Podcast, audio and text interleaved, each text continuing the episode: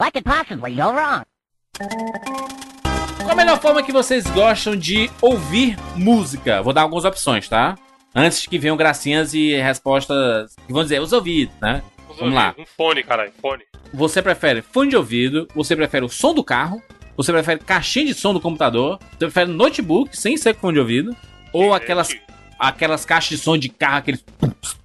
Sabe que Mais aqueles tigre aí. paredão? Você- Você falou a escala do tigrismo aí. Fone de, fone de ouvido normal, pessoas de bem que querem ficar ali no seu cantinho. Cara, caixa de No som carro, não? computador. No carro assim? Carro, se eu tiver no carro, eu Ô, vou ouvir- cara. eu vou ouvir de fone, né? Nem pode. A Não, mas permite. quando você quiser escutar no carro, escuta pra você, cara. Escuta com a sua janelinha fechada. Muito... Tem gente que acha bonito. Bruno tá pistola, hein? não, mas não é. Gente, não é Bruno bonito. sincero, Bruno sincero. Não é bonito você botar a sua música pra todo mundo ouvir. As pessoas não são obrigadas a ouvir o que você gosta. Show, você gosta, bacana, curte pra você. Agora, negada que bota subwoofer, não sei o que, aí bota o carro e abre o porta-mala do carro pros outros ouvir. O cara que anda de carro com o porta-mala aberto, você tá atingindo um novo nível de. Eu não sei nem que- o que colocar como adjetivo aqui, cara. O que, que tá acima do tigre, Bruno? Só o tigre de bengala, só pode, não é É. possível. Fonezinho de ouvido é bom porque a gente pode colocar no volume que a gente quiser, né? E aí. É que assim, ó, só pra colocar, o tigre, o tigre, só o tigre, é o cara que escuta no alto-falante do celular no trem. Que aí ele bota esse é todo foda mundo do trem ouvir. Esse é o tigre. Aí o tigre master é o cara do carro que eu falei. Ele quer que o bairro escute, né? Exato. Funk ele, ele não tá feliz de ele curtir a música. Ele quer obrigar, porque você tá obrigando a pessoa a ouvir. Todo mundo na, na vizinhança a escutar. Ô, Evandro, a caixa de som do iPhone 8 Plus é massa, hein? Diz aí, não é boa? O som É dele. boa, mas é que, que- o que acontece? Eu, quando chego em casa, eu tenho uma caixinha sem fio, Bluetooth. E aí eu escu- eu escuto, eu conecto o celular nela. e aí Você tem um Cebrutius. Eu sempre falei, eu sempre falei sobre essas caixinhas de som 99 vezes. Os ouvintes aí estão de prova, vocês estão de prova. Eu e aí lembro, todo mundo. porra, você "É, falou." As caixinhas de som aí, ninguém usa, não sei o que. Tá aí o fenômeno Cebrutius. Uso, é útil, é útil porque eu consigo me locomover bruto. pela casa. E aí, Cebrutius. e aí eu limpo a casa, pego o cocô do Jake, não sei o que, lavo a louça e, e deixo a música tocando lá, ou o podcast que eu tô ouvindo. Tu tá ligado dentro do, do, do que é esse Cebrutius, Evandro? Não. Tá não, né? Não, não acredito. Você não sabe o Evandro, que é o cara que tá antenado. não- eu vou ficar e rebolar. Não, eu sei a música, mas o que, que, o que significa ser bruto? Explane. É escama de peixe, Cebrutius. Ah, Porque ela. e aí, tá, tá, tá. DG? Escama é só o, de o peixe. Cebrutius é porque ela não, ela não sabia falar Bluetooth. Aí ela falou, falou. Porque ela Caralho, quase igual, meu Deus. Tá. Não, não, não, mas manja, quando liga o Bluetooth, aí, aí tem uma mensagem que é assim, ó. Mas é, que é, é tipo uma mina chinesa falando. A mensagem original é assim, ó. The Bluetooth device is ready to pair. Só que a mina chinesa fala assim, ó. The Bluetooth device is ready to pair. The Bluetooth device is ready to pair. it." E aí a menina achou que era Cebrutius. E aí ela falava que era ser Brutus, mano. Cebrutius. Nossa, eu nunca, nunca ia saber. Muito bom. Edu tá felizaço aí tendo que colocar funk É. 99 vidas aí. Edu que é um grande amante do funk brasileiro. Irmão! Eu, eu gosto pra caramba, inclusive, sabe? Eu, eu, eu, eu, como amante da Multishow, Eita, ele tá, ganhando, difícil Bruno. Eu tô começando a achar que ele tá ganhando mesmo.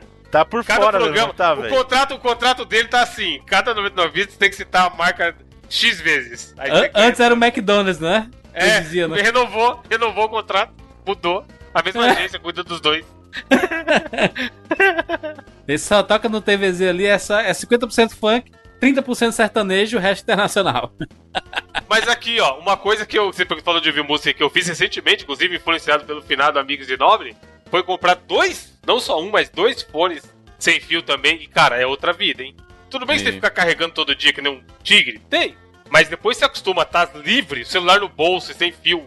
E você, principalmente na academia, porra, é muito bom, mano. Ô, ô, Evandro, mas tu usa o fone de ouvido, aquele que existe uma, uma microcordinha lá que liga um ao Então, eu outro. comprei um de cada pra ver qual era. Já, deixa aqui a dica. Eu comprei o EP52, que é o que tem essa cordinha, que é mais pra academia e tal, ele pra correr e tudo mais, ele é muito bom. Ah. Comprei o outro que é o QCY29, eu acho. O Izzy já fez vídeo dos dois lá no canal dele. Assim como ele já fez vídeo de tudo na vida. E esse QCY29, ele imita o da Apple. É dois, duas bolotinhas, duas. Como é que é o nome? Qual é o nome? Diz aí, me diz de novo aí. Esse último? QCY29. Ele é um pouco. Ele é meio grandinho, eu achei, mas é confortável, não dá pra perceber que você tá com ele. E aí, só que o que acontece? Pra. Como que é em português essa porra? Emparelhar? Sincronizar, sei lá. Quando você vai. Sincronizar. É pra É, sincronizar. sincronizar, sincronizar no comando do celular, você sincroniza primeiro o direito, aí depois do direito sincronizado, você sincroniza o esquerdo com o direito. E aí, eventualmente, você tá ouvindo e o esquerdo perde a sincronia. Aí dá aquela. Você fica mono um pouquinho de tempo e depois volta pra esquerda, tá ligado? Eu achei meio zoado isso daí. E em certos vídeos que alguém faz o review, ninguém falou. Mas beleza. Agora o EP52 é sucesso. Pode comprar quem, quem quiser comprar aí na site nesses derivados que vende, que, cara, é bom pra caralho. Tô até pensando em comprar outro pra deixar de reserva. A única coisa que eu não gosto desse fone Bluetooth, Evan, desse EP52, é que é aquele fone que você enfia, parece que tá dentro do cérebro o, o som, sabe? Pô, mas esse que é o bom, cara. Você quer ficar ouvindo na rua? O negócio é alguém atirar do seu lado e você não perceber. É porque eu gosto daquele da Apple, sabe? É o melhor fone que tem da Apple. O que vem do celular? Nem é, nem é. Esses intra-auriculares são melhores. Eu tinha um outro também, da JBL, fica aí a propaganda gratuita, que também era bom. O da Apple é bom, o do celular. Eu tô com ele na mão, inclusive, que eu tava ouvindo podcast com ele hoje. Melhor. Mas ele pega um pouco de som de fora. Esses outros aí não. Como eu falei, pode cair um elefante do seu lado que você não vai perceber. Mas não é bom, né? Não é bom você não, não escutar o ambiente também, né? Você tem que prestar atenção no ambiente, né? Ah, se você estiver no ambiente controlado, se estiver na rua, tire pra alguém te roubar, talvez não. Mas se estiver dentro de casa, na academia, eu prefiro isso aí. Aí você tá andando assim, você não escuta nada, buzina de carro, não escuta nada e você vai atravessar a rua distraído, pronto, morreu. Mas você vai dar, você não vai dar na marginal, né, pô? Tá, tá vendando os olhos. Você só tá ouvindo com fone bom. Muito bem, muito bem. Vambora! Eu sou Júlio de Filho. Eu sou Evandro de Freitas. E eu sou Bruno Carvalho. E esse é o 99 Vidas.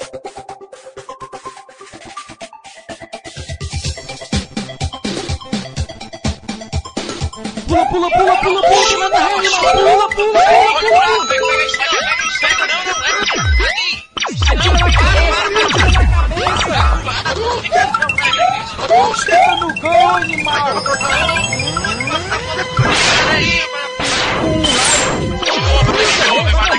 Pula, pula, pula, tira, tira, tira. Ah, morreu, pô, olha aí. Relaxa, a gente tem 99 vidas.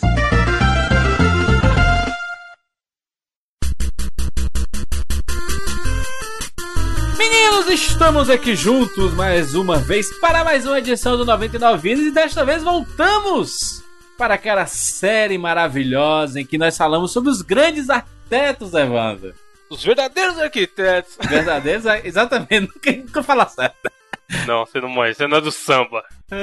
os verdadeiros arquitetos, que inclusive faz parte da nossa série Major, que é a história dos videogames, né? Tá dentro dessa série, né? Que a gente tem nessa série do História dos Videogames. Temos a história dos consoles, temos verdadeiros arquitetos, temos o Hall da Fama dos gêneros, em que a gente analisa os gêneros especificamente, os melhores jogos do ano e os melhores da geração. Inclusive, se você for no nosso site, clicar na abinha podcast, tem lá Histórias dos Videogames e tem uma subaba e abre essas cinco séries. Rapaz, é tudo, tá tudo especificado aqui. Ó, organizado, organização acima de tudo. Pra você que não sabe, nós já falamos sobre Satoru Iwata. Que é uma capa, uma das capas mais fodas. Um abraço aí pro Léo Freitas, né, mano? Tá no nome. A... Léo Freitas Saudades. Ele, ele que desenhou, inclusive. Ele desenhou tudo aquilo. Na mão, Léo, na Léo é mão. foda, mano. A arte, a arte original nossa. E aí, foi a edição número 177. E aí, na edição 262, falamos sobre Shigeru Miyamoto, rapaz. Dos criadores aí de Mario, Zelda. Nintendista, criador, não. site Nintendista, só fala de gente da Nintendo. E 99 Vidas 287, falamos sobre Hideo Kojima, rapaz. Cogênio. Deu cogênio. Sucesso, hein? Esse foi um sucesso demais. E dessa vez, com orgulho e com muita satisfação, porque pelo menos dois dos três participantes dessa edição é, são apaixonados por esse grande nome, que sou eu, Evandro, obviamente. Eu sei que o Bruno gosta também, ou não. Muito. Eu- eu acho É um que- dos melhores compositores. A única diferença é que os senhores acham que só porque a trilha do, do Donkey Kong 2, na minha opinião, não é tão boa quanto as outras, eu acho que eu não gosto do trabalho dele. Mas Olha, eu Bruno, gosto Bruno, muito. Bruno, você precisa de um abraço. Qual que é o esquema? Abraço. Você quer, um, você quer um cupom de desconto na sua vida? O que que tá faltando? Porque, mano, Cupom de desconto. o cara olhar e falar que não, e que a trilha do Donkey Kong 2 não é tudo isso é muita tristeza. Evandro. mano, só. Não, cara, pra... não é que eu vamos não sou fã de antecipar. pirataria. Os senhores são fãs de pirataria, eu não sou, então. Não vamos antecipar essa discussão. Muito obrigado a todos. Sim, sim, sim. Porque o último que quis antecipar a discussão foi expulso do programa. Por isso só tem Ah, é, três pode aqui. crer, hein? É.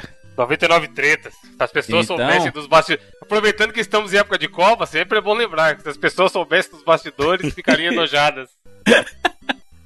Muito bem. Evandrinho de Fritas, com, com honra e muito orgulho, de quem nós iremos falar nessa edição bonita? Falaremos de alguma pessoa que todo mundo já sabe, porque tá no nome do cast aí, na capa, na porra toda. O cara já leu, né? Mas ninguém sabe o rosto dele, né? Ninguém, ninguém conhece o rosto dele. Pô, exatamente, eu coloquei no Google Imagens aqui agora pra ver. Do grandíssimo, como o Bruno falou, um dos maiores compositores de todos os tempos, David Wise. Puta que pariu, puta que pariu. Ainda viva, diga aí, ó, 99 vidas homenageando pessoas vivas, viu? muito importante isso. É, na verdade, todo mundo que a gente já falou até agora, exceção do Iwata, tá vivo, né? Então, É, justo então. que nós, nós somos um grupo de pessoas que homenageiam as pessoas em vida, não aqueles que choram depois da morte, né? É, exceto o nosso cast do Chaves e exceto o Satoru Iwata aí. O Rubinho, o Rubinho, quando ele morrer, você tá ligado que vai ser o novo Senna. E, mano, Tá o brasileiro é assim. Bolanhos morreu, mas o Chaves tá aí até Chaves hoje. está né? de volta no Multishow. Para com essa Caralho. propaganda, Jurandir. Só vai falar disso do Multishow. Eu acho que é porque eu só assisto Multishow. mano. Quanto você tá recebendo, velho? Não é possível. Poderia cara. receber. Fica Alô. Multishow, paga nós. Paga nós, arroba Multishow, cinema com Multishow pagar, eu posso Tudo até certo. falar que o humor do Multishow é bom, hein? Aqueles careca lá, chato pra caralho. Nossa, mano, para. Para. Eu mano. que esse programa não gosto Nossa, nada velho. mano. Nem me fala desses Eu gosto negócios, dos clipes, mano. Os clipes. Os caras, porra, Paulo Gustavo, você ouvinte, desculpa, você ouvinte que gosta do Paulo Gustavo, tem alguma coisa errada aí na sua vida. Mas não é, não é. Não fala desse programa, esquece, não é, não é tipo pack não aqui, mano. Pelo amor de Deus. mano. Não, aquele do Poco girando, que palhaçada. Esquece, esquece isso, menino. Esquece isso. David Wise, este monstro sagrado da trilha sonora dos games. Você, você aí que fala assim, David Wise? Quem é esse cara? Nunca ouvi falar. É, ra- porra, é raro ter alguém que fale isso, hein, mano. Puta que pariu. Não, mas sei, assim, mano. muita gente conhece o trabalho dele, mas é normal que a pessoa não sabe. Às vezes a pessoa ama as músicas do cara, mas não sabe. Até porque pra gente é comum porque a gente acostumou com o trabalho do cara e fala bastante. Mas pode ter gente por aí que de repente ama as trilhas de Donkey Kong, ama todos os trabalhos dele na Rare, por exemplo, e não sabe que o cara que é responsável por isso é o grandíssimo senhor David Wise. Né? Ele parece aquele. O cara do. Do sexteto do Jô, lembra? Do. O cara aquele que é meio careca que tocava. O Derico, Derico, parece o Derico aí a foto aí no. É. Aí, igual, macho, aí igual, mano. Caraca. É que ele, ele é. Ele, o estranho é que a gente tá acostumado a ver compositor velho, né? E ele é Sim. moleque. Assim, molecão entre aspas, né? Mas assim, ele é um cara com cara mais jovial. Tem seus 50 anos, Bruno. 50 anos. Não, você olha pra ele uns 40, vai uns 40 e pouquinho, você fala pra ele. Sim, mas, ele, mas, mas eu acho, acho legal, né? Porque ele faz parte tanto da, da, da nossa, da nossa formação como jogador de videogame que tu imagina ele um, né, um idoso, né? Exato. E não. É, o John Williams, né, como o Bruno falou, esses caras mais Sim. consagrados e tal, você olha, eles são tiozinhos, né? Não, Sim. o próprio Nobuo Ematsu do Final Fantasy, por exemplo, você olha pra ele, você vê que é um senhor de responsa, um japonês de bigode. Você vê que é, é um, é um senhor com seus cabelos brancos e tal. Tem o, o John Williams, por exemplo, Bruno, ele tem 86 anos. E o Nobuo Ematsu tem 56, mas não é tão velho assim não, mano, o Nobuo Ematsu, mano. Não, tem, tem 59, 59. Sessa então. Olha a foto dele pra você ver se não é tiozão, tiozinho. A Nobuo Ematsu na foto. É tiozinho, pô. Tiozinho, tiozinho, tem mais cara de tiozinho. O, o David Wise é sucesso demais. Dá pra você jogar futebol com o David Wise. É o tipo de cara que você bota no seu Exato. time do massa. Caralho, a festa da firma, né, do final do ano. Fazer um churras. Casados e solteiros, aí chama o David Wise pro time do casado, tá GG. Exato. Tá, tá show, tá show. O David Wise é inglês, cara. Ele não é norte-americano. Inclusive a Rare também é inglesa, né? A gente sabe, né, que os estúdios da Rare foram criados lá no, no Reino Unido, né? Junto com a turma lá. Aliás, é a, é a ascensão do Reino Unido, né? O, é, a Rare, a, a turma lá da Bullfrog, a turma lá da. que se transformou em Rockstar, né? Do, do GTA, né? Também. É, tudo A inglês. né? DMA. Acaba bom, mano, acaba bom. O mais curioso disso tudo é que o David Wise, como todo grande compositor, desde criança apaixonado por música, né? Tinha lá sua guitarrinha, seu, seu pianinho. Ele disse que o primeiro O primeiro instrumento que ele ganhou foi um piano, mas ele sempre foi apaixonado por bateria.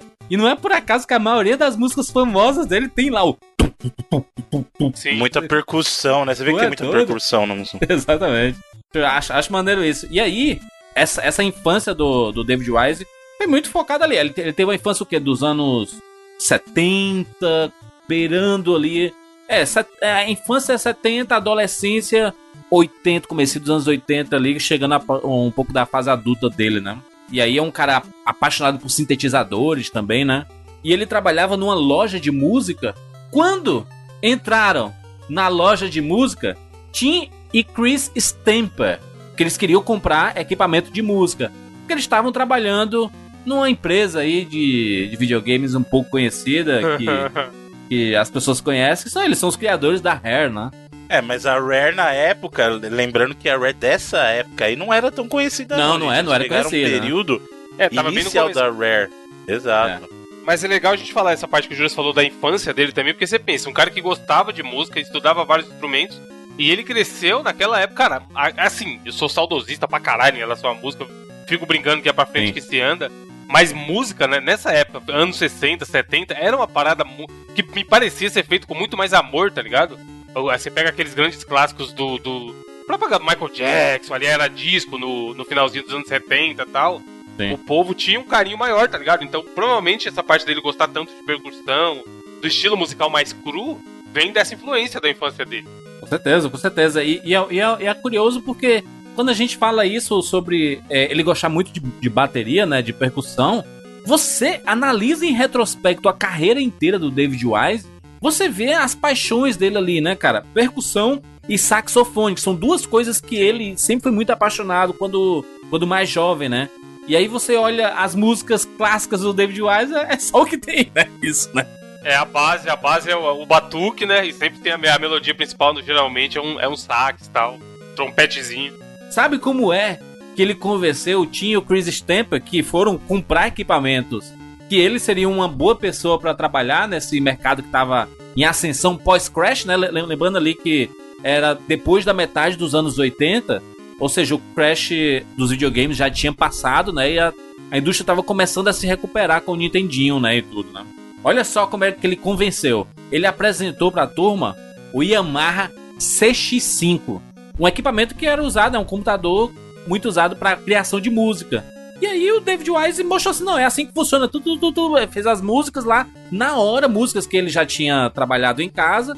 Catou uma caixinha de fósforo, tá ligado? Tava embaixo do balcão.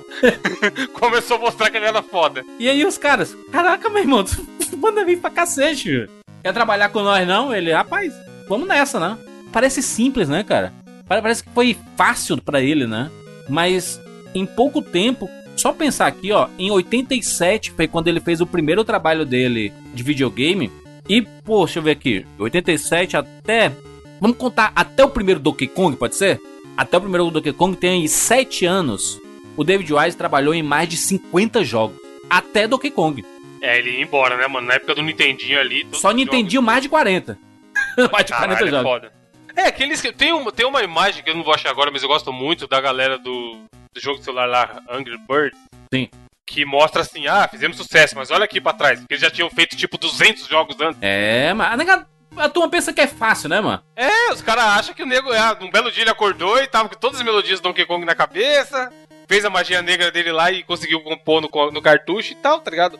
Mas, cara, é muito trabalho antes. E também esse lance dele ter ido parar na Rare é muito interessante porque entra naquele lance, né? Do cara ser criativo, mostrar que ele é bom e também ter sorte, né? Com Porque certeza. imagina, se os caras nunca fossem. Ele podia terminar, virar um vendedor, mano. Vendedor, Cara, dono da loja. Vendedor, tá ligado? Exatamente.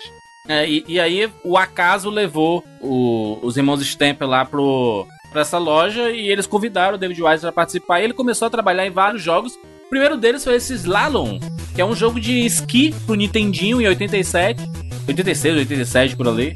E cara, é curioso porque a forma de se criar a trilha sonora, no Nintendinho principalmente, ele não, ele não tinha muito o que fazer, né? Ele, ele diz mesmo que que ele, ele fazia música com três variações de nota só. E ele a criativi- criatividade dele tinha que ser em cima dessas variações, entendeu? É foda. O jeito que ele criava lá era bem legal. Inclusive, essa, essa música do, do Slalom é bem, bem bacana assim pra pontuar. o começo da carreira do É, ele- né? o que o cara conseguia fazer na real era criar um tema, né? Ó, esse jogo aqui de esqui, a música dele é essa daqui. Ele não conseguia ter muitas variações de, como você falou aí, três notas, mano. Não sei tocar nada, tá ligado? Mas eu acho que se são sete notas, se você soltar três na mão do cara, não dá pra fazer muita coisa, não. As trilhas sonoras favoritas dele, desse. Assim, são muitos jogos, né? Não dá pra gente ficar ainda aqui um a um pra avaliar se ele tava bem ou não. Mas é, é o que ele reconhece como a- as músicas favoritas dele é exatamente esse Slalom, porque é, o- é o, é o primeiro né, o trabalho dele, então tem um, um apelo sentimental. O segundo jogo que ele fez foi o Wizards and Warriors, que é um, um jogo de plataforma, assim, de guerreiros e tudo. E ele é apaixonado por, por essa trilha sonora também, que foi uma das dos seus primeiros trabalhos, né? E, não menos importante, ele cita um jogo chamado Snake Rattle and Roll. Olha, olha que música bacana. Olha aqui, mano.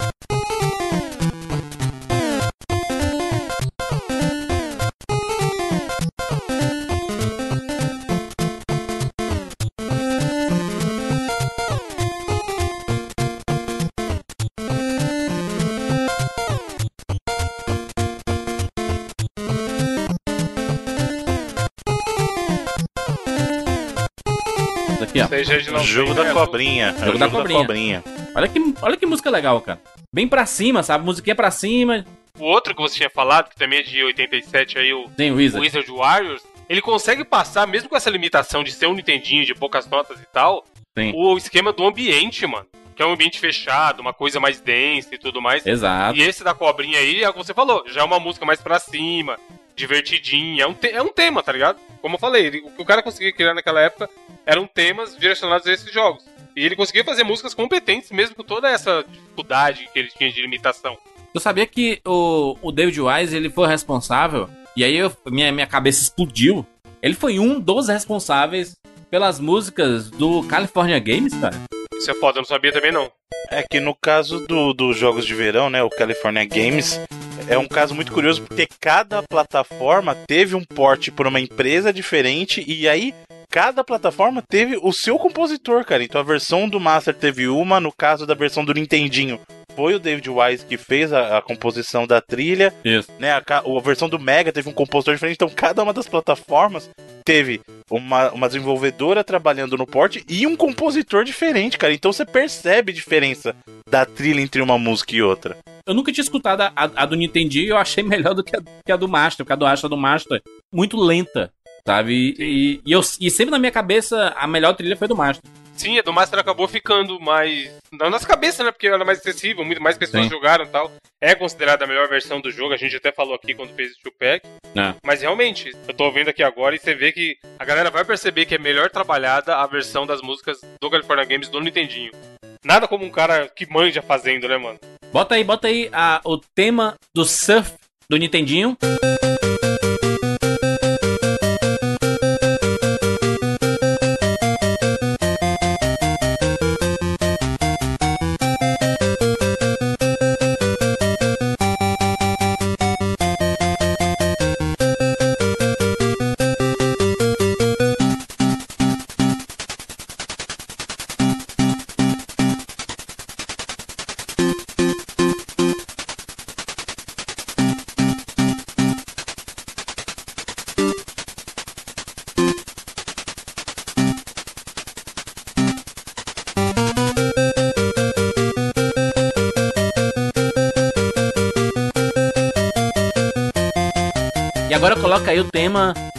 surf do Master System.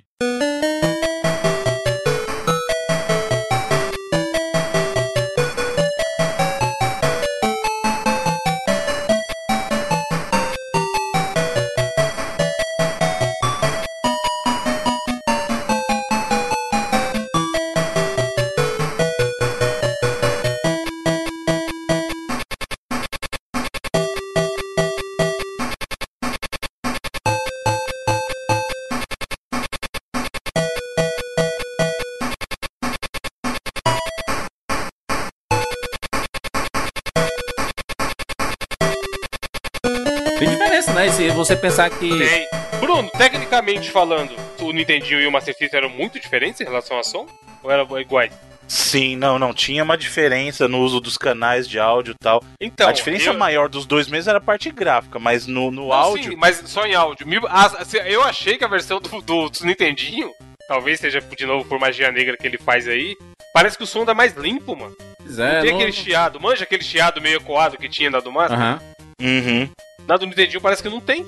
A carreira do David Wise, ele, assim, ele fez muitos jogos. Teve um ano que ele fez mais de 15 jogos, sabe? Assim, como é que você faz mais de um jogo por mês, sabe? E, ele deu uma entrevista. Ele deu uma entrevista pra turma da. Deixa eu achar aqui, pra turma da Red Bull. Quando, eles entrevistaram o David Wise, eles perguntaram assim: cara, nos anos 80 ali, teve um ano específico, principalmente ali no 88, 89, você fez muitas músicas. Como é que você conseguia ter criatividade pra fazer isso? Ele fala assim, cara, eu adoro esse tipo de pressão, porque a pressão faz com que a minha criatividade funcione melhor. Então, se ele tem um deadline assim, olha, até o final do mês, tem que fazer 15 músicas pra esse jogo. E a cabeça dele começa a fervilhar e ele fica nervoso tudo mais, ele começa a criar, criar, criar, pronto. Tá pronta a trilha sonora. Aí ele, ele sabe que num, num processo criativo, a lapidação é importante. Mas às vezes, quando você cria de forma industrial, cara, você vai criando, vendo a temática do jogo e casando as ideias e tudo mais, e aí bola pra frente. Não tinha, como- não tinha como fazer de outra forma.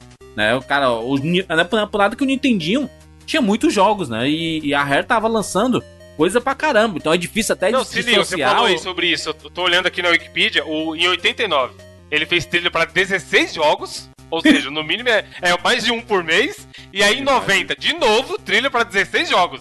Então, tipo, mano, não tinha muito tempo pra ficar pensando e compondo e buscar viajar pra África, ficar um mês na África pegando referências, tá ligado? Pensa você parar, chegar pra você e falar, Jordi, hoje é dia 1 de janeiro, você tem até o dia 31 pra me dar a trilha desse jogo aqui, ó. Se vira. Aliás, não, você tem até o dia 20, porque no dia 20 eu já vou te pedir outro, tá ligado? E o bicho tava entregando, mano, isso é foda. Ele diz aqui as músicas eram simples naqueles dias. A gente só tinha três canais pra trabalhar, além de um canal de sons, então eram só quatro vozes monofônicas. Também aprendi com o tempo que quanto mais prazo eu tinha pra uma trilha, melhor ela ficava. Mas um pouco de pressão ainda é muito útil pro processo criativo. Então assim, ele gosta de ter tempo pra trabalhar, ao mesmo tempo que quando o tempo era curto, ele tinha que se virar, né? E aí ele ia criando, Sim. né? É, essa parte do tempo eu acho que entra muito naquele quesito que a gente sempre fala na mais na parte gráfica e de gameplay, mas no caso de caras como ele, você tem no- na criação da música também, que é o famoso e tão falado polimento, né, mano, do Exato. trabalho. Porque o cara, a gente vai falar mais pra frente no caso do Donkey Kong, mas o que ele fazia era, cara, isso aqui tá bom, mas ainda não tá tão bom. Aí ele ia lá e conseguia melhorar uma parada que já tava foda. Então você vê que esse o cara, ele consegue trabalhar né, nas duas situações, tanto com É. mais tempo quanto com mais pressão. Só pra endereçar uma coisa rapidinho, eu fui verificar aqui. Na verdade, a parte de áudio do Nintendinho tinha um canal de áudio a mais. O Master, a parte de áudio dele tinha quatro canais de saída de áudio e o Nintendinho tinha um canal a mais. Ou seja, essa diferença que a gente nota é por causa de, desse um canal a mais que o pessoal utilizava na parte de áudio, né? Eu acho que a, a turma não, não levava tão em consideração a importância da trilha sonora. E aí, caras como David Wise, o Nobuo Ematsu, né? O Koji Kondo, né? São monstros da trilha sonora. E aí, eles mostravam o quanto era importante, né? Não só você pegar o controle e jogar, mas você ouvir tudo aquilo que estava acontecendo, né? Inclusive cantarolar, né? O Mario, inclusive, ele é muito importante por causa do- da plataforma e tudo mais. Mas a, a música é tão importante quanto o, o que você tá vendo, né? Então, se você cantarola alguma coisa do Mario, instantaneamente vem na cabeça do cara uma fase do, do Mario 3, sabe? Do Super Mario World e tudo mais, sabe? A importância da trilha sonora é fundamental, é crucial para um jogo funcionar também, né? E, e caras como o David Wise, que conseguia extrair leite de pedra, basicamente, né? Porque tinha poucos recursos e tinha que se virar para fazer tudo isso. Eles a- é, acabavam mandando bem. E aí, ainda no Nintendinho, o que explodiu a carreira do David Wise e chamou a atenção pra ele foi por causa de um jogo da própria Rare que explodiu também, né? A gente tá, fazendo, a gente tá falando de Battletoads, né?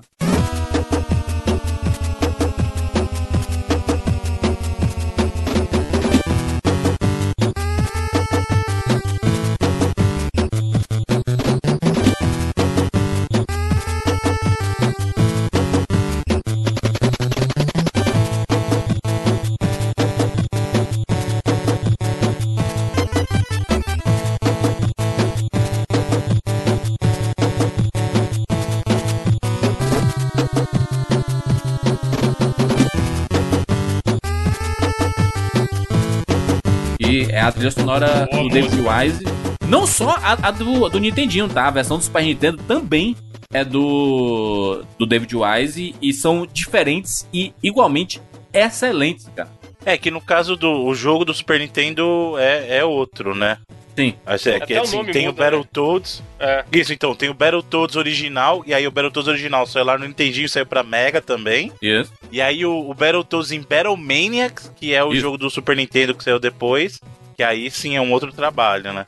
Mas é maravilhoso, mano. Acho, acho maravilhoso. A, a, a trilha sonora do Battletoads, esse do Super Nintendo é espetacular. E eu fico, eu, eu fico com esse pensamento, fico curioso não. Eu fico, eu fico pensando que na, nas origens do 99 Vidas, aí lá nos, no, no- nosso primeiro 4x4, vamos lembrar aqui, ó, 4x4, 99 Vidas. Tartarugas. A gente colocou Capitão só Comando, clássico no Battletoads. 4x4 que poderiam ganhar programas isolados, né? A gente Ah, sim, colocou se, tudo se no voltar, programa. mano, você pode crer. A gente fez X-Men e depois a gente quebrou a regra e fez um programa sobre X-Men, né? A gente saiu aqui. Simpsons a gente fez também, né, Bruno? A gente fez também um programa de Simpsons, fez? Fizemos sim, programa de Simpsons foi. Então a gente poderia fazer de Battletoads também, né, cara? Podia sair um Battletoads novo, né? Pra gente poder fazer um, um especial aí. E o Tantos in Time, né? O Tartaruga Ninja também. Tá dentro desse 4x4, número 74, né? Só jogar, né? Absurdamente. E esse Battletoads, ele, ele, ele ficou mu muito popular, muito porque as pessoas tinham raiva do Battletoads, né? Do jogo em si. Principalmente daquela fase para da o caralho. É. do- da, da navinha, né? Do, do esquizinho lá, que era difícil, absurdamente difícil. Mas ao mesmo tempo que as músicas do, do jogo também eram marcantes, né? David Wise já, já tava começando a brilhar ali, né? E o primeiro Battletoads é de, é de quando? É de 91, cara. 91, saiu, como o Bruno falou, saiu pra Nintendinho, saiu para Mega, Game Gear e Game Boy, né? Não no, no mesmo período, mas Battletoads saiu para todos eles, né? É, e o legal de novo, aí ele já começa esse esquema que eu acho que tem muito da carreira dele, do trabalho, que é o lance da ambientação, mano. A segunda fase lá, que é o personagem descendo naquela corda. Sei lá como esse cara faz isso. Vocês percebem que a música é meio. Ecoa, meio abafada? Sim. Isso, caralho, tá ligado? No jogo de Nintendinho, mano. Como o cara tá conseguindo fazer. um- que é o que a gente falou. O normal era ter uns pipi, pipi, pipi, pipi rodando e já era. No máximo, um, um tema do. Você fala, ah, essa música é de tal personagem, tal jogo. E o cara consegue usar uma técnica, sei lá, alguém que manja de música deve conseguir explicar isso. Mas de deixar a parada meio abafada pra te dar a sensação que você tá descendo pra um lugar que é fechado, sabe? Isso pra ambientar a jogabilidade é foda demais, mano. Olha essa música aí do Battletoads em Battle Maniacs. É da, da primeira fase. E olha se não é nostálgica e clássica essa música aí.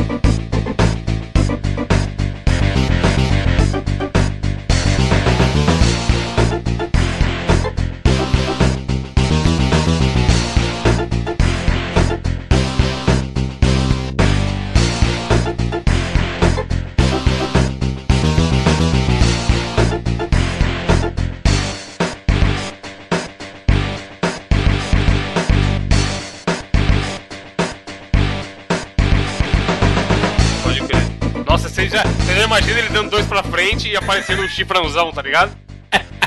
Exatamente, cara. Muito bom, cara. É muito, muito reconhecível, né? Impressionante, né, cara? Você, eu, tô, eu tô há tanto tempo sem jogar Battletoads, mas tocou a música. Veio na, na memória é, o jogo em si. Aquelas pesadas que ele dava, né? Sim. no- nos, nos inimigos, né? Aqueles chutes, né? O cara voava assim, era putz, que coisa maravilhosa. Inclusive, esse Battletoads, aliás, a franquia Battletoads foi o pontapé do David Wise dentro do Super Nintendo, né? Ele já, já tava migrando do Nintendinho pro Super Nintendo, né? Já, tinha- já tinha trabalhado em algumas coisas para Mega Drive, né? Algumas licenças que saíram pra Mega Drive e Game Boy, mas ele tava trabalhando ali. E aí, Super Nintendo, esse foi o pontapé, né? Ele entrando de vez no Super Nintendo foi Battletoads e Double Dragon, ele trabalhou no Super Nintendo, e Battletoads em Battle Maniacs, né? Foi o pontapé dele no Super Nintendo. E sabe o que é mais curioso disso tudo? A Rare começou a trabalhar em um projeto que viria a ficar marcado na história dos videogames. E lá em 1994, David Wise inaugura a sua participação nessa franquia e vem deixar o seu nome de vez com Donkey Kong Country.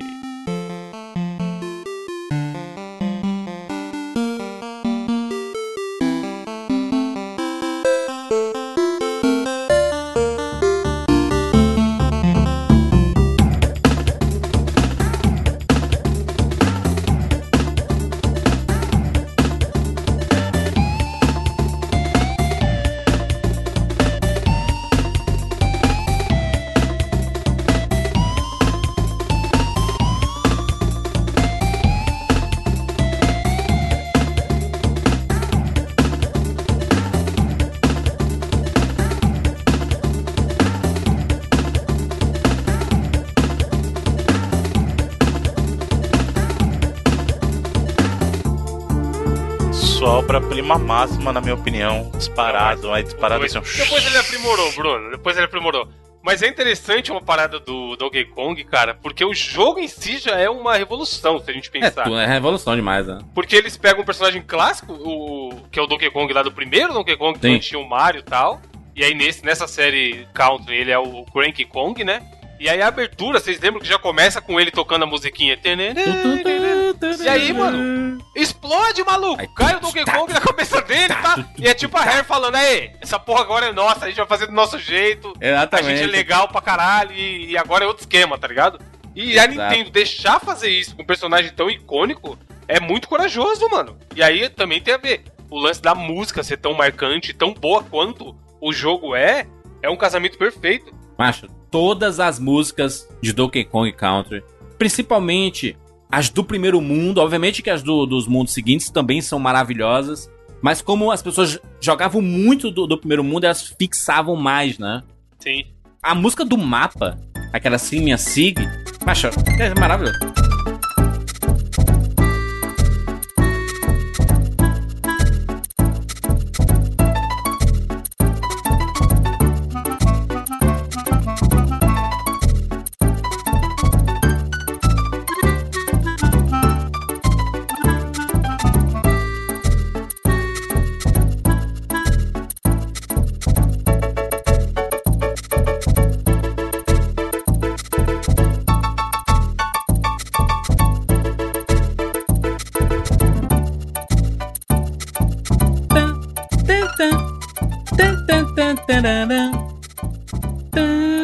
Tem minha porra, caralho, a trilha. Só. Eu tenho um- até um testemunho que não é meu, mas eu gostaria de colocar aqui, porque ele mostra a força da trilha do David Wise. Por isso que eu acho que essa trilha, principalmente do primeiro, é tão icônica. Tem um, um amigo gamer nosso, um ouvinte, que ele pegou e tava contando uma história.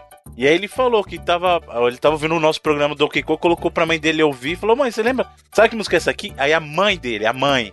Quando a sua mãe consegue identificar a música, isso mostra o trabalho do cara. Ela falou assim: Ah, Foda. eu sei que música que é. É a música da fase d'água do Donkey Kong. tipo, entendeu? Sabe o que é foda? Eu consigo entender o porquê, porque o, o moleque podia estar jogando na TV ali e a mãe afastada em outro, em outro lugar da casa e ela só ouvia a música, sabe? Porque o menino tava jogando e ela só ouvia de longe, sabe? E aí, de tanto ouvir esse moleque jogando, ela conseguia reconhecer. Isso é maravilhoso, cara. É fantástico. Aliás, a trilha sonora do Donkey Kong inteira, a da primeira fase, já mostra, já é o cartão de visitas do David Wise. Porque ele coloca som de bicho, som de batuque, E tá tudo na música, você não percebe. Você acha que é som de Exato. cenário, mas é parte da música, cara. O que ele Exatamente. faz é algo inacreditável.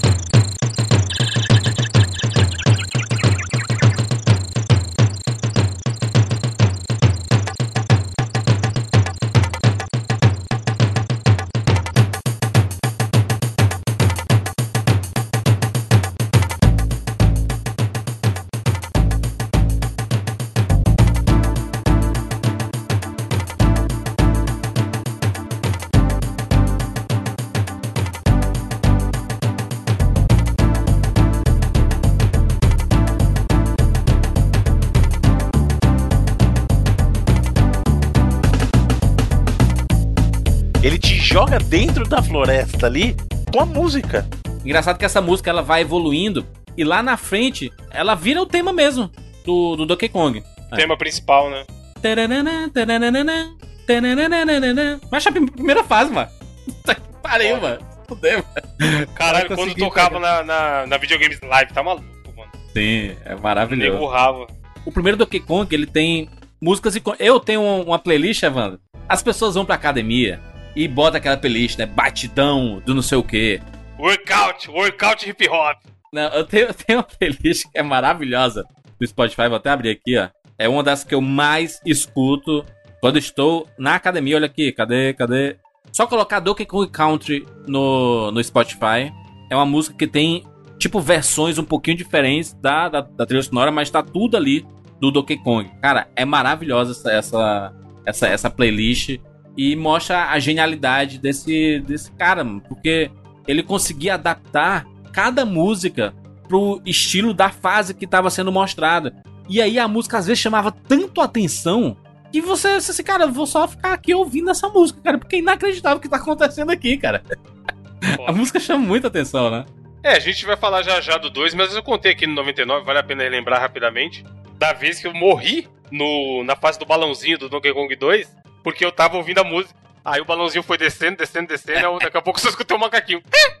Aí eu voltei pra realidade, tá ligado? esse jogo, é- cara, esse maluco não dá não. Porque eu, falei várias vezes atrás no cast do, do lance da magia negra. Eu, como o Bruno falou, como o cara consegue fazer tantos sons diferentes e tem melodias e submelodias num cartucho, mano, de Super Nintendo, tá ligado? Olha essa música aí, a Cave Dweller Concert.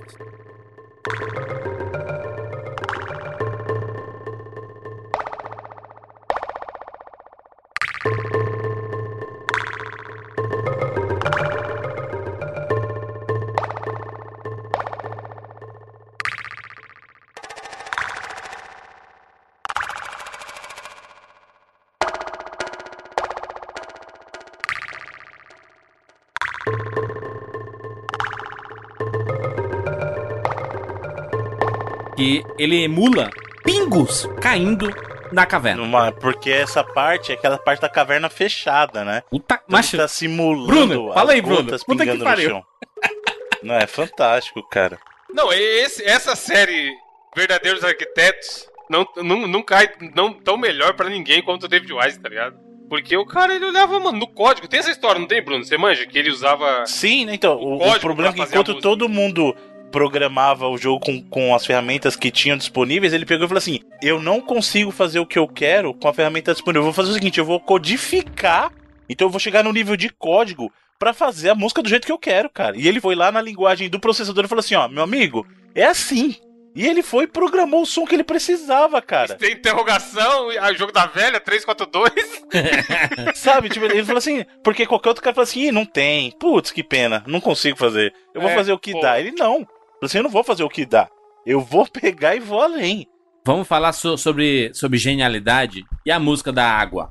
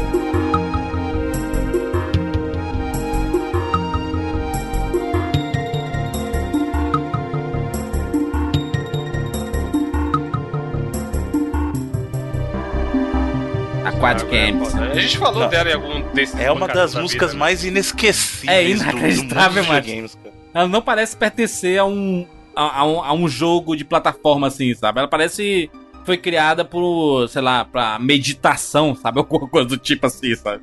É inacreditável, cara. Por isso que eu falo, assim, quando eu falo da, da genialidade dele na primeira trilha, é óbvio que a trilha do 2 é boa também. Mas não existe, não existe no 2 uma música que seja tão icônica quanto a Aquatic Ambience, cara. Não adianta. Tem a da fase dos espinhos. Não, é- é, de novo, eu já falei. A fase do espinho, ele fez a música d'água no lugar errado.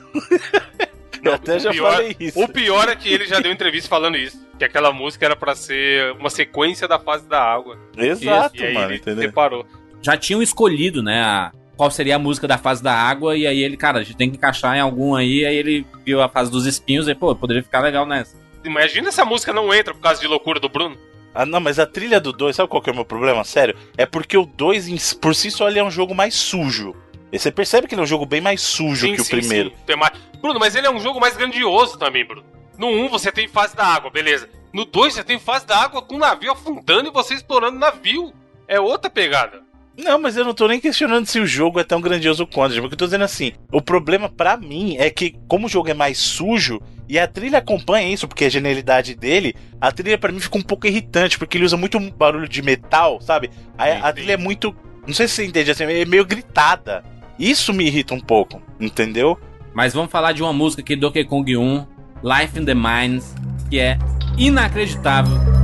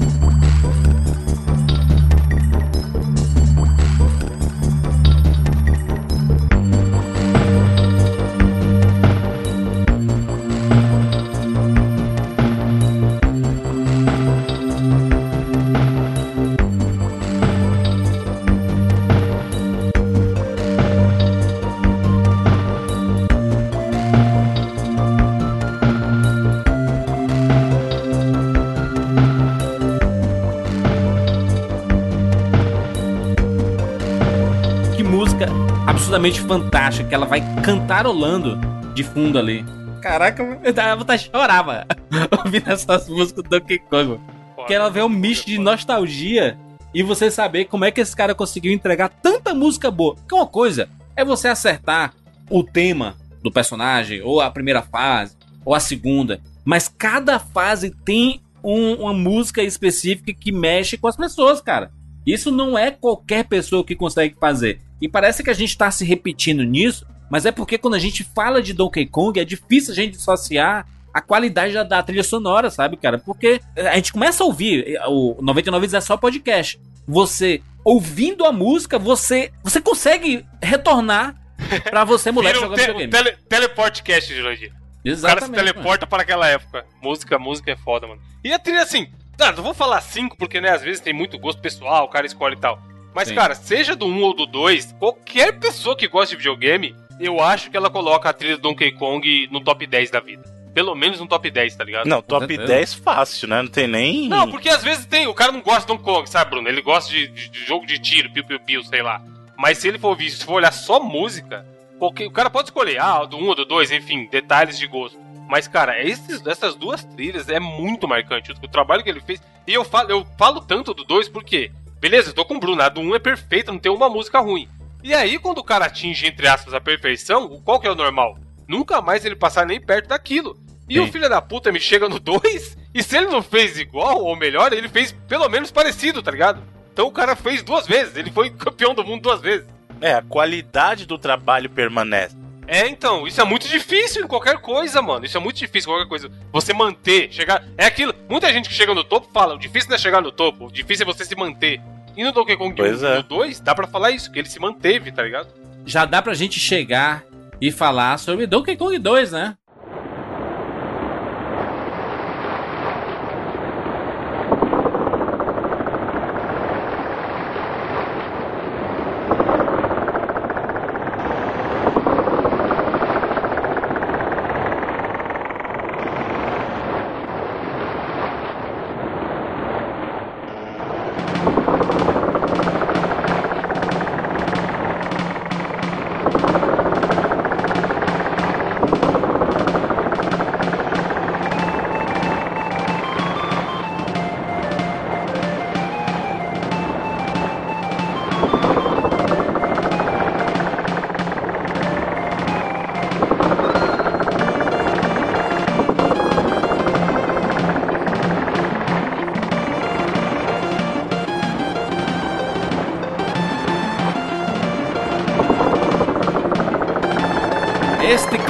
Lembrando que o primeiro Donkey Kong saiu lá em 1994 e em 1995 os caras entregam Donkey Kong Country 2. Pelo amor Pela de Deus. temática e o caralho, será que ele já não tava fazendo uma par de música de uma vez e aproveitou de um no outro? Cara, não sei. Eu, eu sei que o, o tema do, do vilão, né? Do Carol, ele toca no, no Donkey Kong 1, né? E aí ele meio que é reutilizado no Donkey Kong 2. E já começa de forma maravilhosa, gente. Porque essa música, ela emula tudo que a gente vai ver. Aliás, eu, eu, eu não sei se existe uma inspiração de alguma coisa, mas quando a gente vê a música do Piratas do Caribe, não sei se é porque a música sobre piratas já era tão. Sabe aquele negócio? Ho, ho, ho, uma garrafa. Crer, se- sempre, é. sempre tem um negócio assim grandioso, né? Sabe? E aí, o que o, o David Wise ele traz pra cá, ele traz esse espírito sobre, sobre pirataria, Sim. né? Sobre pirata. Não, esse. Você tá falando de, de, de filme e tal. Uma vez eu tava conversando com o André lá de jogabilidade, um abraço, André. E aí ele falou uma parada que é muito real, mano. A abertura do Donkey Kong 2, a sequência de músicas que toca desde que você coloca o jogo Sim. até começar o menu, até começar efetivamente a primeira fase, você controlar o personagem, é, é música épica em cima de música épica.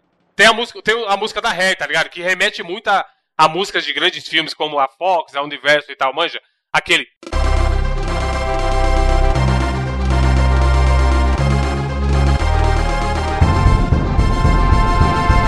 Tananã, tananã, E o loginho da Hair se fazendo em Sim, verde e tal. aí- Sim, maravilhoso. a- Aquele tema da Hair já é foda.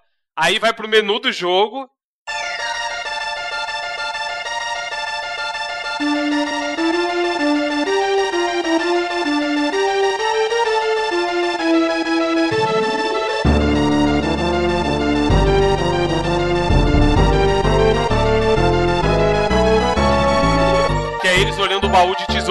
Aí já é uma música épica nesse esquema que você falou de, de pirata tal, de uma grande aventura que tá pra começar.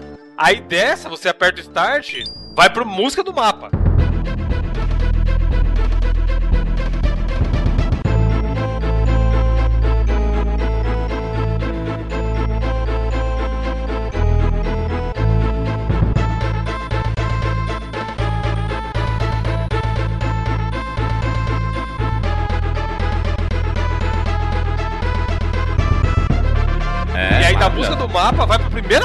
Então, tipo, são quatro músicas na sequência do cara. Caralho, tá ligado? Não vai ter música ruim mesmo.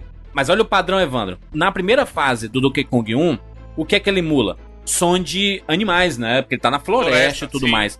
Como é a primeira música da primeira fase de Donkey Kong 2? Ele emula o som do mar, do navio, o barulho do Sim. navio, assim, fa- fazendo o barulho da, das, da madeira, né? Cara, é inacreditável. Você escuta. Isso que é fogo, porque assim. Puta que Ele, de novo, ele te põe no lugar. Não é que a música tá lá só. Porque tem muito jogo que assim, vamos supor, não desmerecendo, mas Mega Man tem uma trilha fantástica. É trilha só que você sabe, essa aqui é a trilha. Tipo, eu tô jogando uma fase e essa aqui é a trilha. A trilha é daquela fase na sua cabeça. Mas a trilha não é parte da fase. O trabalho que o, o David Wise faz é que ele te põe lá dentro e você fala assim: essa trilha é a fase. Ela com a fase é uma coisa só. Você não consegue tirar, sabe? Isso que Não, é isso que fantástico. você falou, Bruno, do, do, do amigo ouvinte aí, que a mãe dele lembrava da música. Essa trilha do Donkey Kong, tanto do 1 quanto do 2, é o seguinte: se você botar pra alguém que nunca viu Donkey Kong na vida e falar, ô, isso aqui, o que que tá acontecendo nessa música aqui? A pessoa possivelmente vai falar, é um barco, é uma parada de Exato. navio, é pirata, tá ligado? O cara conseguir mostrar isso em música, velho, é muito absurdo, mano. Essa música é maravilhosa porque ela vem de fundo, mano. Você tá jogando lá, você tá aprendendo a jogar o jogo, e aí ela vem de fundo, parece que tá sendo tocada dentro do navio, parece que tem uma banda Sim. dentro do navio tocando aquela música, sabe? E aí é, é, mu- é uma das músicas que mais marcam nessa da, da primeira fase, né? Porque ela já introduz o jogo com você participando da, daquela, daquela aventura de uma forma totalmente sensorial, né? Você vai ouvindo. Parabéns, viu, Dejuais? Que é inacreditável de um ano pro outro, mano. Não, e a música do bônus, mó felizinha, tá ligado? Não, tem, tem uma, tem uma que eu amo, é a chamada Jib Jig.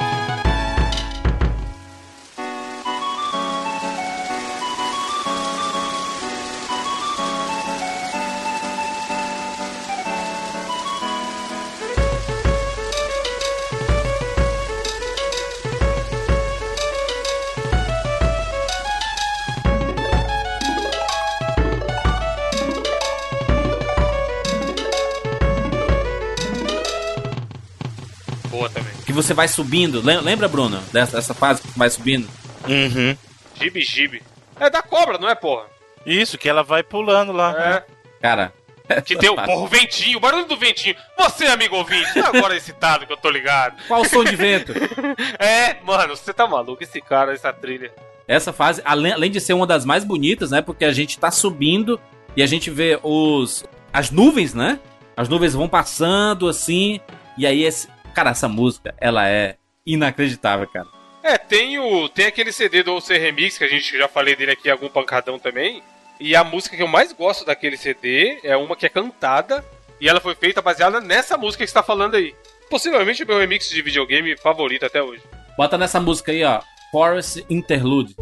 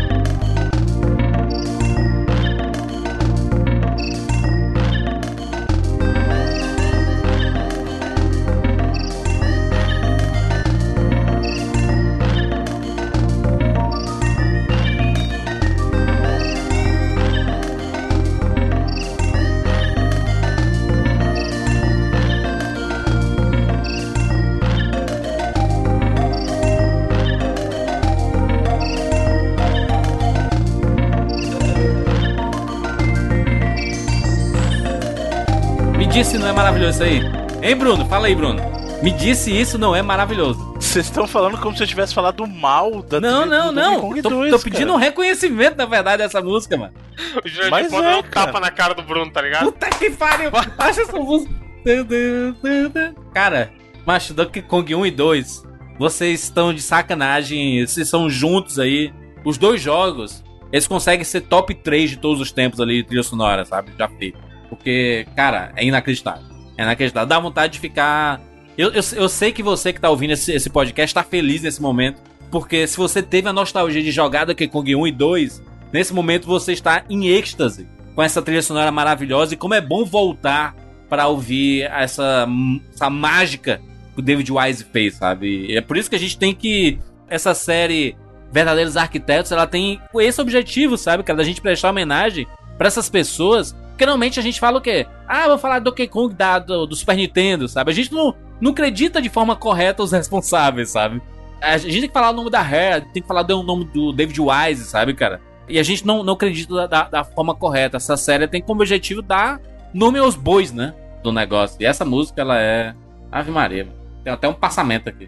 Tem uma aqui chamada Hothead Bop.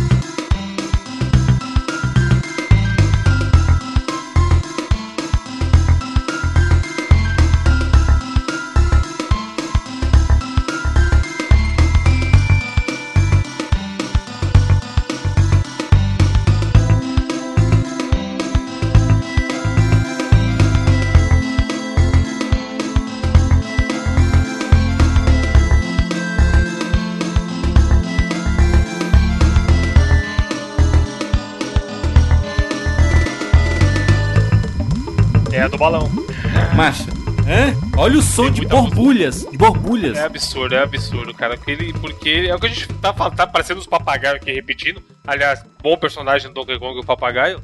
Mas o esquema disso, de ambientação. Você cata alguém que nunca viu Donkey Kong na vida e fala: escuta isso aqui, o que, que você acha que é esse lugar? A pessoa provavelmente vai falar: é, tem a ver com vulcão, lava, ou lugar quente, tá ligado? Fervilhando e tal. É muito foda o que ele faz, muito foda. Tem uma chamada Mine Melancholy, que é outra que traz som de ambiente, traz som de mina, como se alguém tivesse lá batendo, sabe, nas minas. Tá, tá, tá, tá. Cara, ela é maravilhosa. Tem um, ele consegue fazer essas coisas pra te colocar, né? Não, não é só trilha sonora, sabe? Dentro da trilha sonora ele coloca som ambiente. E aí a turma que tá fazendo o jogo só tem que se preocupar com os sons dos personagens, né? Do impacto, Sim. do pulo, da troca de personagens, sabe? Porque ambiente ele é, é tudo o David Wise que faz, sabe, ali. Que é difícil fazer isso, né, cara? Como é que você mescla som ambiente dentro da, da música? Importante lembrar que ele fazia no cartucho Super Nintendo. Ele não é os caras da trilha do Journey, tá ligado? Que tinha uma, uma orquestra sinfônica com 200 pessoas tocando pra ele. Exatamente. Mas bora falar da, do, do grande, da, da grande música, Talvez seja a melhor, a música mais marcante do Donkey Kong 2. uma das músicas mais marcantes do Donkey Kong 2, que tem uma, trilha- uma trilha sonora inacreditável. E aí você chega numa fase do espinhos lá na frente, né? Não é no comecinho ali não, as pessoas às vezes se confundem, né, ali, mas você precisava avançar muito no jogo pra ouvir essa obra de arte, né? A fase, ela é a Bramble Blast. Exatamente.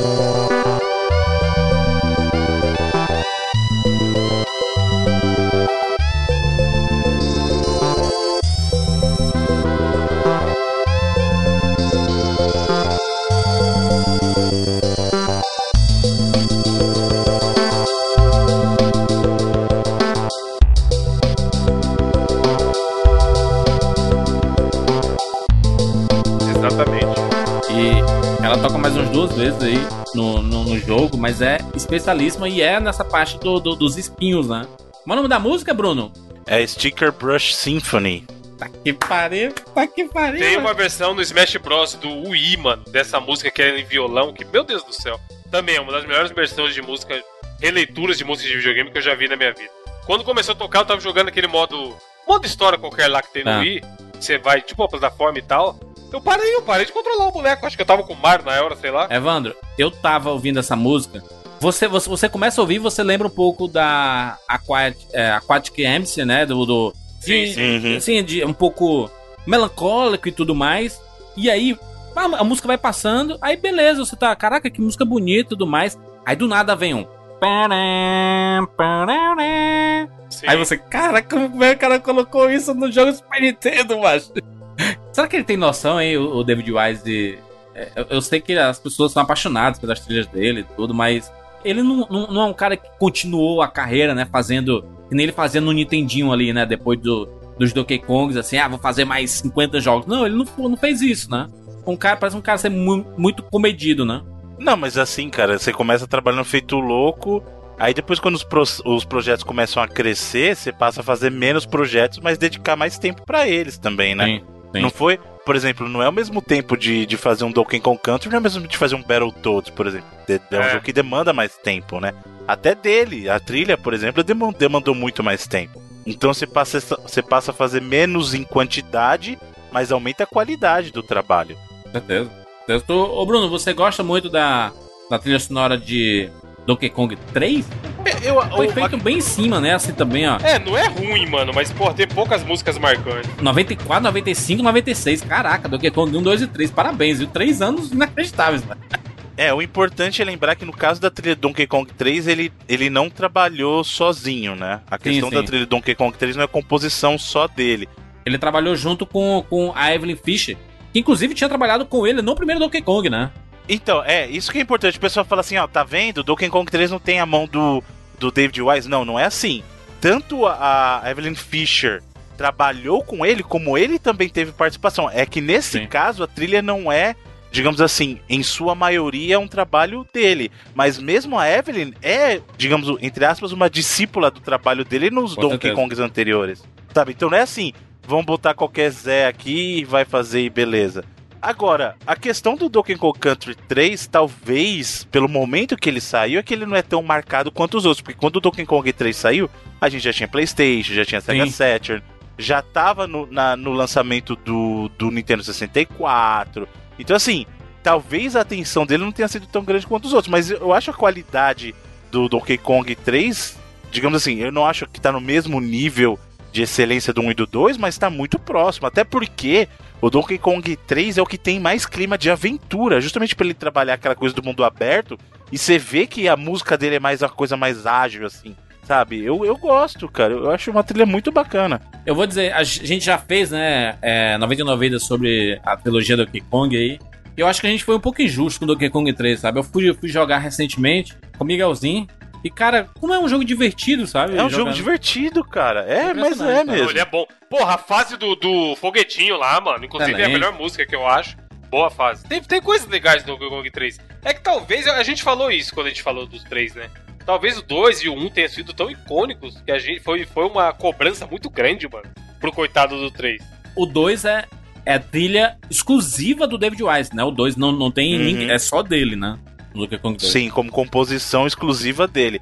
Mas em termos de gameplay, inclusive eu até mencionei isso quando a gente falou no programa, eu gosto mais do gameplay do 3 do que do 2, porque o que aconteceu no caso do 2? Como eles deixaram dois personagens leves, eu senti falta do que era no primeiro ter o Donkey Kong, um personagem mais pesado de força, e tinha o Diddy como mais leve. No 2 você tem o Diddy e a Dixie, ambos são personagens de velocidade, a única diferença é que a Dixie tem a, a questão de planar com o cabelo.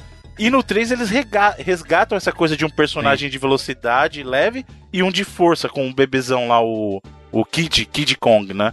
É. É, então, em termos de gameplay, inclusive, eu gosto até um pouquinho mais do 3 do que do 2. Porque ele voltou pra origem que eu gostava de ter um personagem de força.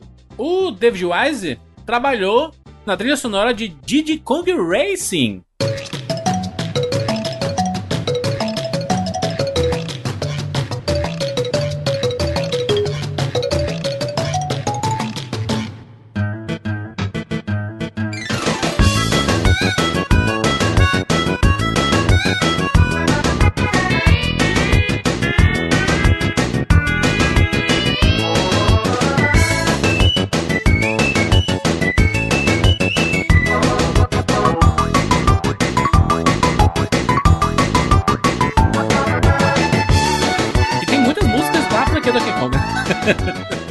É- muita inspiração ali, né?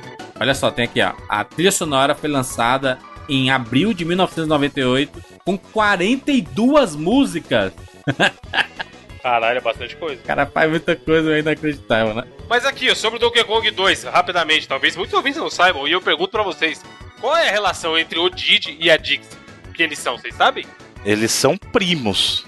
Não, não, eles são namorados. Morados. Foi a, a Nintendo oficializou isso aí, hein, Bruno? É, Bruno, aí, ó, o Bruno aprendendo uma coisa nova no 99 Vidas, quem Então, diria? é. Um dia chegaria. Então, mas se eles, ofici- eles oficiaram aí recentemente, né? Porque, inclusive, isso era um buchicho. É ok, ok, Namoradinhos, veja que tinha na época. Quando saiu, saiu um monte de site da Nintendo falando, caralho, namorado, quem diria? Tanto que, se eu não me engano, tem no manual. Quer ver? Isso é verdade. Procura o manual do, do DKC2. Tem a relação deles, quer ver? Saiu em um monte de site na época. Que a Nintendo tinha, tinha lá, "Ei, são namorados e cala, cala não, pode bocas." ser que aí, mais pra frente, eles tenham feito. Mas eu lembro de, da relação deles tá mencionado em, no manual. A Wikipedia do Donkey Kong, Diddy Kong Boyfriend. É, se eu não me engano, era alguma parada do próprio Smash que tinha, que aí most- comprovava que eles eram namorados, tá ligado?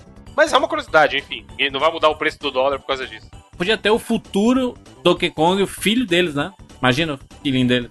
Da dica do. Ah, lá, no manual tá falando lá, tá vendo? O Manual tá Não falando o falou quê? Bruno? Não tá falando de namorado. No manual fala só que eles são amigos. Né? Que Ah, então eles estavam se conhecendo ali, Bruno. Tava se conhecendo, era um crush, era um simples crush. Já tava seguindo ou outro no Instagram e tal, mandando mensagem, mas não tinha oficializado ainda. O David Wise ele só retornou pra franquia Donkey Kong. Ele, olha só, ele, ele fez ali, né? 94, 95, 96, a, tri- a trilogia Donkey Kong. E aí tem as versões, né? Tem do- a versão do Game Boy Color, né? Saiu versão pro Nintendo DS, o Diddy Kong Race, Nintendo DS. Mas é tudo adaptações da- das músicas do David Wise, né? O próprio Donkey Kong 3 ele saiu pro Game Boy Advance também.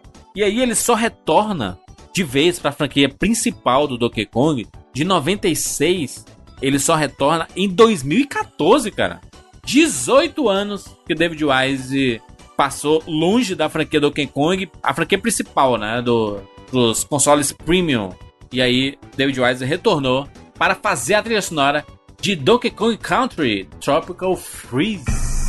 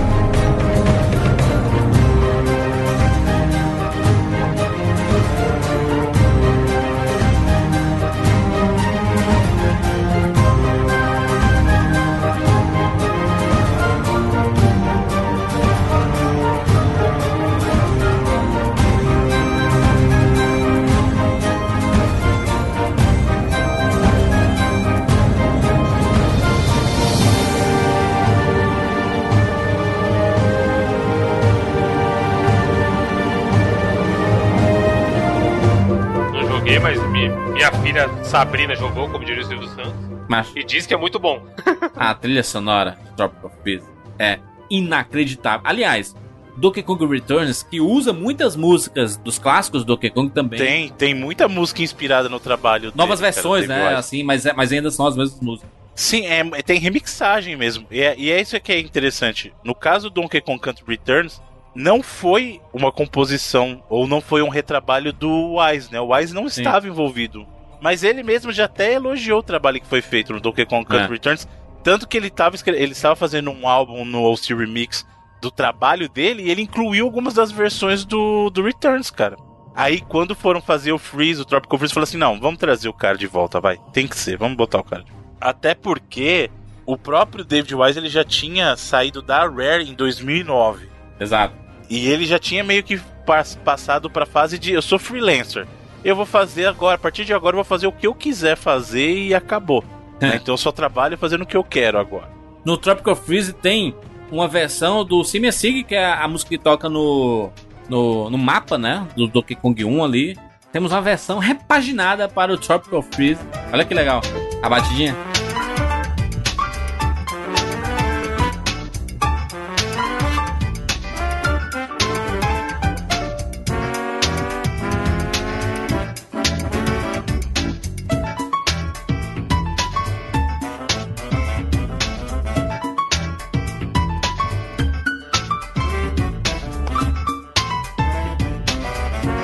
Crer, o tema, tema do mapa do, lá do primeirão.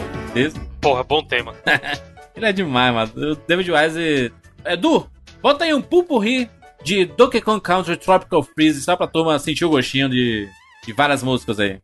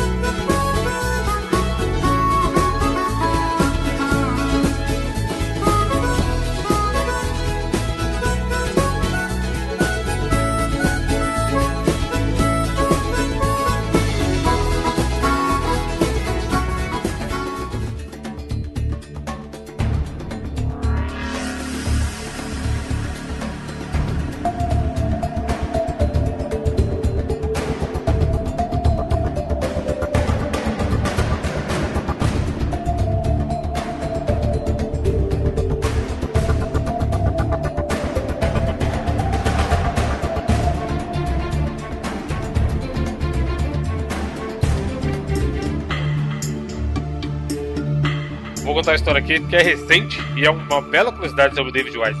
Na semana passada estivemos eu e o Bruno lá na Game Tech no feirão do, da Feira dos Pássaros e tal, que vende jogos usados e tudo mais. E tinha um garoto chamado Cristiano que ele está fazendo um jogo para Mega Drive. Um jogo real Maneiro. para Mega Drive. Cartucho que roda no Mega Drive de verdade. O jogo chama Leiria. É um RPG, RPGzinho de Mega Drive e tal, todo em português e tudo mais. E ele, como dessa, toda essa galera, gente envolvida que gosta das antigas, é fã do David Wise. E aí ele me contou a seguinte história: que um belo dia, nesse projeto dele de fazer o jogo com Mega Drive, ele falou: Aí, quer saber? Vou mandar um e-mail pro David Wise. E aí ele mandou um e-mail pro David Wise contando a história do jogo dele. Contato arroba davidwise.com. É, sei lá onde, ele achou o e-mail, david- david.wise.gmail.com. E aí ele achou o e-mail, mandou, contou toda a história. Segundo ele, ficou, o David falou que o David Wise achou animal o projeto. E aí ele falou, porra, já que tô aqui, vamos ver, né? Ele pediu uma cotação pro David Wise fazer o, a trilha sonora do jogo dele. E aí, mano, pelo que ele falou, ele foi brotherzaço e passou um preço que daria pro cara pagar. Tipo, se juntasse uma galera, tá ligado? Caraca, que maneiro. 20 músicas E aí ele cobrou o valor lá, que eu não vou falar aqui, porque senão os caras vão chegar e entupir a caixa do David Wise de. Pedindo música pra casamento. Pedindo De orçamento pra pedido jogo, de é. orçamento. Sendo que ele. é, sendo que ele era um caso específico, como eu contei, de uma pessoa fazendo o jogo sozinho, Sim. brasileiro, tudo mais, tereréu. Mas eu achei foda, porque assim, a gente tem muito esse lance do cara ser inatingível, tá ligado? De até pra. Porra, se eu- o Jurandir mandar um, um e-mail pro John Williams e falar pra ele fazer uma trilha pra Exato. não vai ter resposta, tá ligado? John Williams, vou casar, quero É. uma música sua.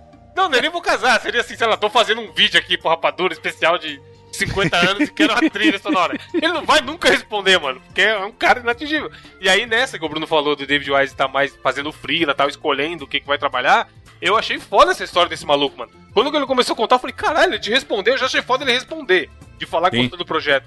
E depois ele passar um, um orçamento honesto, eu achei foda. Imagina, tipo, quem assina a trilha do seu jogo, David Wise? A trilha inteira.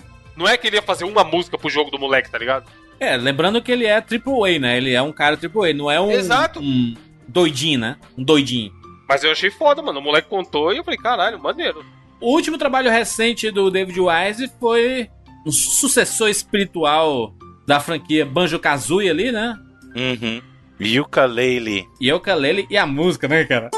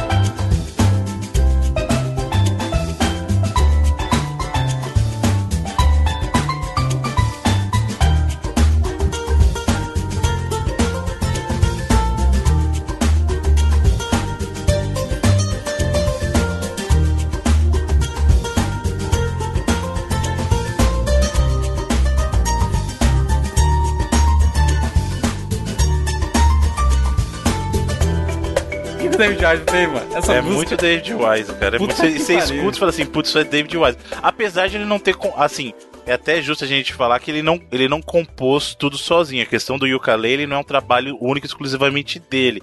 Mas você tem, você percebe que é, é muito David Wise, a cara dele, né, o jogo. Tem os compositores, os originais do próprio Banjo, o Banjo Kazooie lá e o Banjo Tooie, né, que é o Grant, o Grant Kirkhope e o, o Steve Burke. Então assim, o bacana é que eles conseguiram juntar as grandes estrelas da Rare da época. Sabe, falou assim, ó, vamos juntar o, o Dream Team dos nossos jogos e botar aqui. E foi, cara, e foi fantástico, cara. A trilha A do música é muito boa. Sim. Cara, essa música de Ukulele, ela é... Não, o bom é o comentário Ela é brilhante, aqui, ó, no... O, o primeiro comentário desse- dessa música dentro do YouTube, o cara fala assim: Eu amo esse gênero musical. E esse gênero se chama David Wise Gênero. Fala aí se essa música ela não é brilhante. Eu acho brilhante. Assim, ela, for- ela tá do nível dos clássicos do, do Kikon, cara. Não tem. Não, e é maneiro o cara, depois de tanto tempo, conseguir fazer isso ainda, né, cara? A música é melhor que o jogo, inclusive. Exato, então sabe Pode o que é crer. engraçada de trilha? É isso, porque o jogo pode ser ruim, mas ainda assim você vai curtir a vibe da trilha, cara. É muito. É muito bizarro isso. Que coisa maravilhosa, que viagem no tempo, cara. Que, que legal ver um, um cara como David Wise. Que pena que ele não, não tá tão dentro assim do universo dos videogames, né? Parece que ele tá trabalhando com outras coisas e tudo. Mas o, que ele, o, o legado que ele tem aí já é maravilhoso. E eu torço pra que quando a Nintendo decidir retornar aí de vez pro Nintendo Switch aí com seus clássicos, né? Porque ela tá demorando um pouco pra anunciar alguns clássicos dela, né, pro, pro Nintendo Switch. Mas quando anunciar que traga o David Wise, né, cara, pra fazer ah, as composições, porque, pelo amor de Deus, cara, lançar Donkey Kong daqui pra frente sem ter o trilha sonora do David Wise, viu como funcionou no Tropical Freeze? Trazer o cara de volta, sabe? Traz ele de volta pro, pros próximos Donkey Kongs, cara, porque eu não consigo imaginar Donkey Kong sem a trilha sonora dele, cara. Não consigo mesmo. É a trilha sonora que conversa com a franquia, sabe? E é um cara que consegue se reinventar, né? Ele pode ser aproveitado pra pra outras coisas.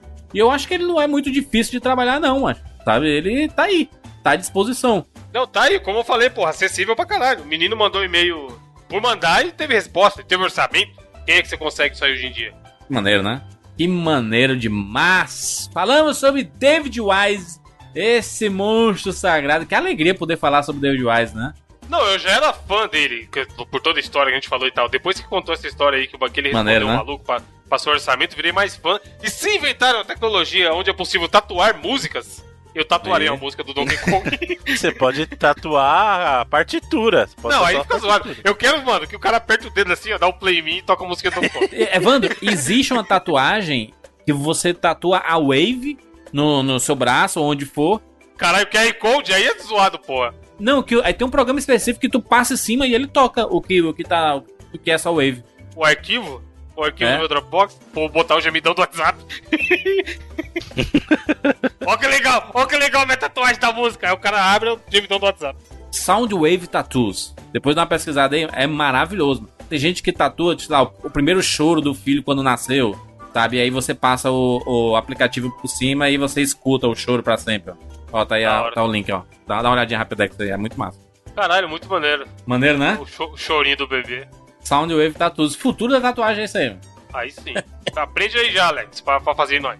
Muito bom, muito bom. Falamos sobre David Wise aqui nesse 99 Vidas especialíssimo. Muito obrigado a você que ouviu esse programa até o final. Sei que você tá feliz, sei que você tá imbuído do espírito de nostalgia e aproveita e participa do nosso padrinho, do nosso Patreon. aí. Caralho, jogando sujo. Não, aproveita e comenta aí quem que a gente deve falar também, porra. Por favor, por favor, temos aí vários Yuzo compositores Koshiro, aí. Yuzo Koshiro, Yuzo Koshiro.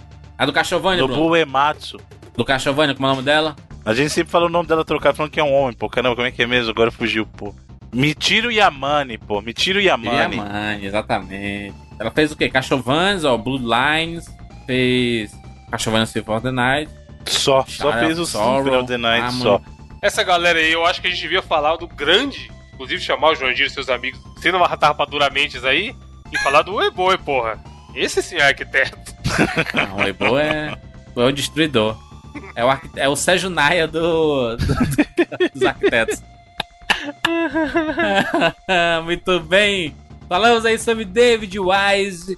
Eu ia mencionar, né? Você pode fazer parte do 99 Vidas aqui, ajudando esse projeto a continuar vivo cada vez mais lá no padrim.com.br barra 99 Vidas e patreon.com barra 99 Vidas. Com pouquinho você faz a sua colaboração e mantém esse projeto vivinho da Silva, seja com quatro pessoas, seja com três,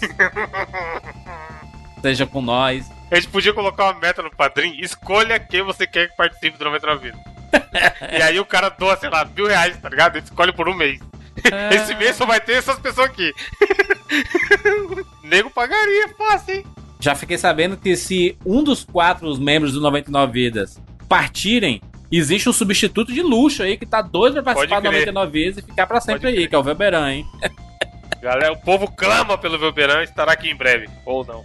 Muito bem. Falamos aí sobre David Wise. Deixe seu comentário no 99vidas.com.br ou manda pra gente lá no Twitter, arroba 99vidas. A gente tá usando bastante o Instagram, tá? 99vidas podcast, arroba 99 vezes podcast, muito fácil de seguir.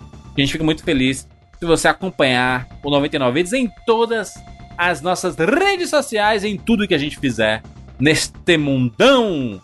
É isso, nos encontramos na próxima semana. Tchau.